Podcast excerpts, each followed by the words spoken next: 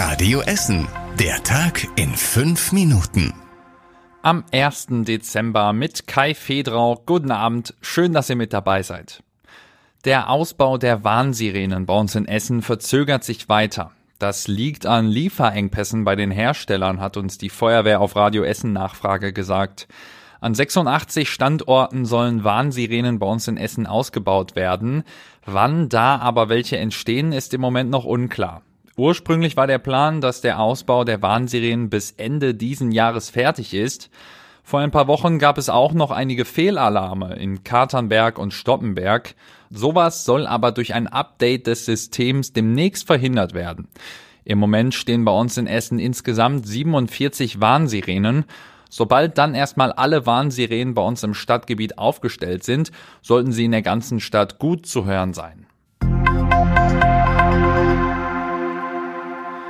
Die Stadt Essen will kurzfristig neue Klassenzimmer schaffen. Sie will deshalb für 11 Millionen Euro Container kaufen und an den Schulen aufstellen. Die Container müssen nur noch mit Strom versorgt werden und sind schon komplett als Klassenzimmer ausgestattet.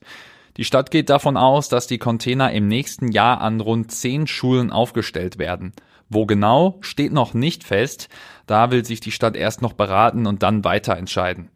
Die Container sollen auch keinen Platz wegnehmen, wenn die Stadt andere Baumaßnahmen an den Schulen plant.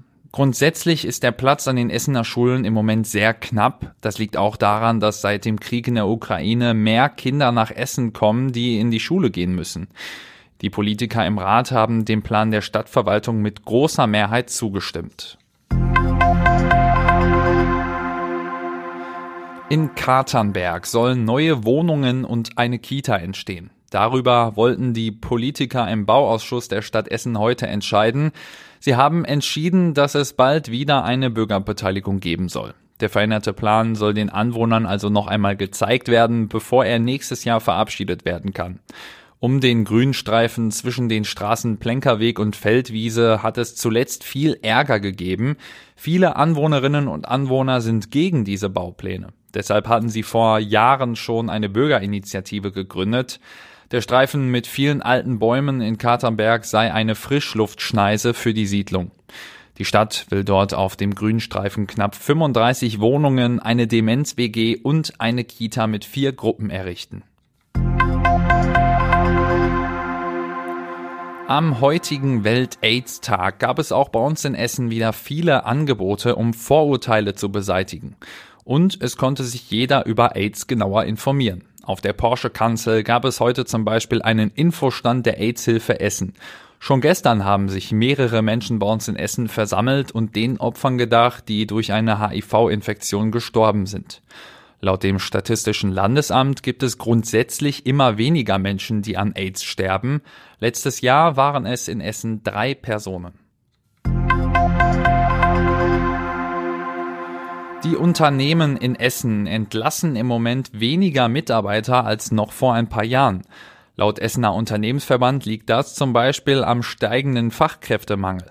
Deshalb werden auch viele Angestellte in Firmen gehalten, die vor ein paar Jahren wohl noch gekündigt worden wären. Es gibt auch deutlich weniger Klagen zwischen Arbeitern und Unternehmen als noch vor Corona. Das liege daran, dass viele Arbeitnehmer oft schon andere Stellen in Aussicht haben. Grundsätzlich merkt der Essener Unternehmensverband aber, dass mehr Unternehmen eine Beratung brauchen. Und das war überregional wichtig. Die deutschen Kinderkliniken können die aktuellen Welle von Atemwegserkrankungen kaum bewältigen. Der Ärzteverband Divi schlägt jetzt Alarm. Aktuell fehlen zu viele Betten und es gebe zu wenig Personal. Fast jedes zweite Krankenhaus müsse täglich Notfallpatienten ablehnen, heißt es. Und zum Schluss der Blick aufs Wetter.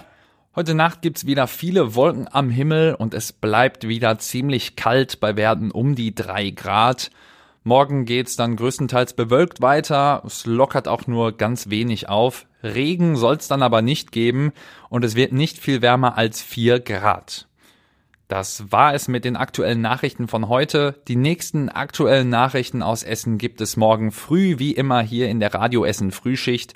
Ich wünsche euch jetzt noch einen schönen Abend. Das war der Tag in fünf Minuten. Diesen und alle weiteren Radio Essen Podcasts findet ihr auf radioessen.de und überall da, wo es Podcasts gibt.